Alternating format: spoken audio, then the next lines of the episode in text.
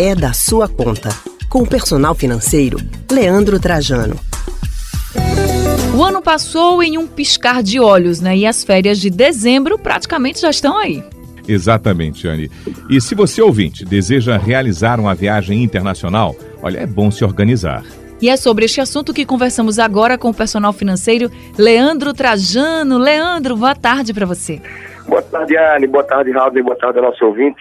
Muito bom estar aqui mais uma vez. Opa, Leandro, que bom receber você. Agora, amigo, como começar a planejar uma viagem internacional?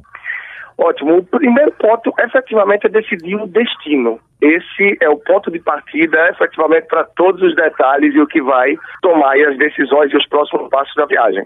Leandro, e como é que a gente faz para escolher o melhor local para viajar? Pois é, isso é muito importante de acordo com o formato. Se é uma viagem que você vai sozinho, se é uma viagem em casal, uma viagem a dois, é uma viagem com a família, com filhos, qual a idade desses filhos? É uma viagem com um grupo de amigos, com pessoas mais velhas. Então, tudo isso ajuda muito também a escolher o melhor destino, para que todos possam aproveitar da melhor forma possível. E depende muito também do perfil, do gosto, é, é a título do que se vai buscar. É uma viagem onde eu quero explorar mais natureza, eu quero conhecer cidades com um porte maior do que a cidade que eu vivo, eu quero buscar algo de tecnologia. Então isso vai ajudar muito a você escolher esse destino. Eu quero procurar mais história, então tem gente que já procura mais Europa, por exemplo, né? E muita gente que está fazendo a primeira viagem internacional é bem interessante quando escolhe destinos da América do Sul.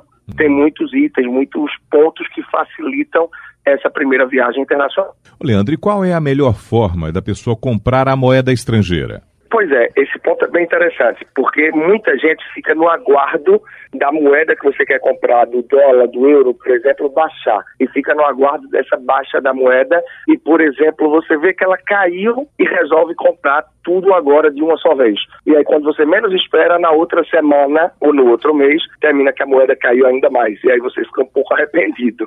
Então, termina que o melhor formato, de modo geral, é você se antecipar e comprar um pouco a cada mês. Por exemplo, você precisa de 10 mil dólares, só para facilitar a nossa conta, hum. tá? Para essa viagem familiar. E você vai viajar daqui a 10 meses. Então, o ideal é que você compre mil dólares a cada mês, independente do valor que está. Porque é comum também de acontecer, Raul, né?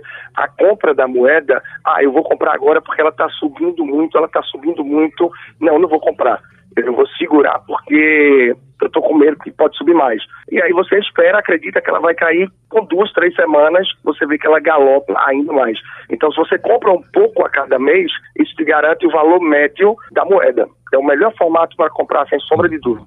Dependendo do destino, você orienta que a pessoa compre a moeda do país de destino, dólar ou euro, antes ou dá para levar real mesmo? É, essa é uma análise bem interessante. Normalmente, destinos como Europa, Estados Unidos, se você vai para outros países, seja fora do continente sul-americano, assim digamos, sim, o ideal é que você compre dólar ou euro. De modo geral, o dólar é a melhor aceita, mais bem aceita em todo aí o mundo. Agora, se você vai para países da América do Sul, eu não vejo sentido que se compre dólar ou que se compre outra moeda. Você pode viajar com real e não tem problema para fazer o câmbio. Agora, claro, se você vai para o interior da Argentina, o interior do Peru, o interior do Chile, é bom você dar uma pesquisada antes se essa cidade também faz o câmbio da nossa moeda. As capitais e as maiores cidades dos países fazem sem problema algum. Ok. Agora, de que forma é possível a gente pensar no economizar numa viagem internacional? É, tem várias formas, Alden, tem várias formas que se pode tentar. É, a questão da viagem em grupo, ela já é um grande facilitador, porque facilita na questão de transporte, eventuais aluguel, aluguéis de carro, é, questão de acomodação também. Você pesquisar, procurar saber bem esse destino que você vai, porque muitos destinos oferecem dias, por exemplo, de atividades gratuitas. Um dia que o museu ou que tem alguma atividade ao ar livre ali, mas que naquele dia é gratuita, você pode ter compras através de sites de compra coletiva ou de descontos que você pode ter também para você comprar pacotes visitando vários locais turísticos. É possível também, se você comprar com antecedência, de você garantir essa vaga e conseguir um preço diferenciado. Então, tem alternativas, o ideal é que você procure saber mais ou menos a dinâmica do lugar que vai se antecipar o máximo para isso. Certamente vai conseguir boas barganhas e boas oportunidades. Aí, ponto até que me veio a cabeça agora, quase encerrando essa ideia de economia. Muita gente se preocupa com a questão de telefone, naturalmente. As pessoas hoje em dia querem postar fotos, querem estar conversando com a família, passando informações, mas talvez seja até um bom momento de desconectar um pouco e aproveitar, por exemplo, e utilizar o Wi-Fi em determinados lugares que você vai passar durante a viagem, evitando, por exemplo, o deslocamento aí de acordo com o teu pacote de telefonia aí da tua operadora de celular. Isso é muito bom se informar antes também para não ter surpresa na volta.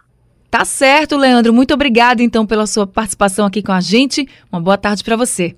Bom, ótimo. Agradecer mais uma vez a oportunidade. Espero que o nosso ouvinte se organize para a viagem, para as próximas oportunidades que tiver. E lá pelo Instagram, arroba personal financeiro, sempre vai ter muitas dicas e muito conteúdo acerca disso também. Um grande abraço para vocês. Abraço, Leandro. Tchau, tchau. Conversamos com o personal financeiro Leandro Trajano.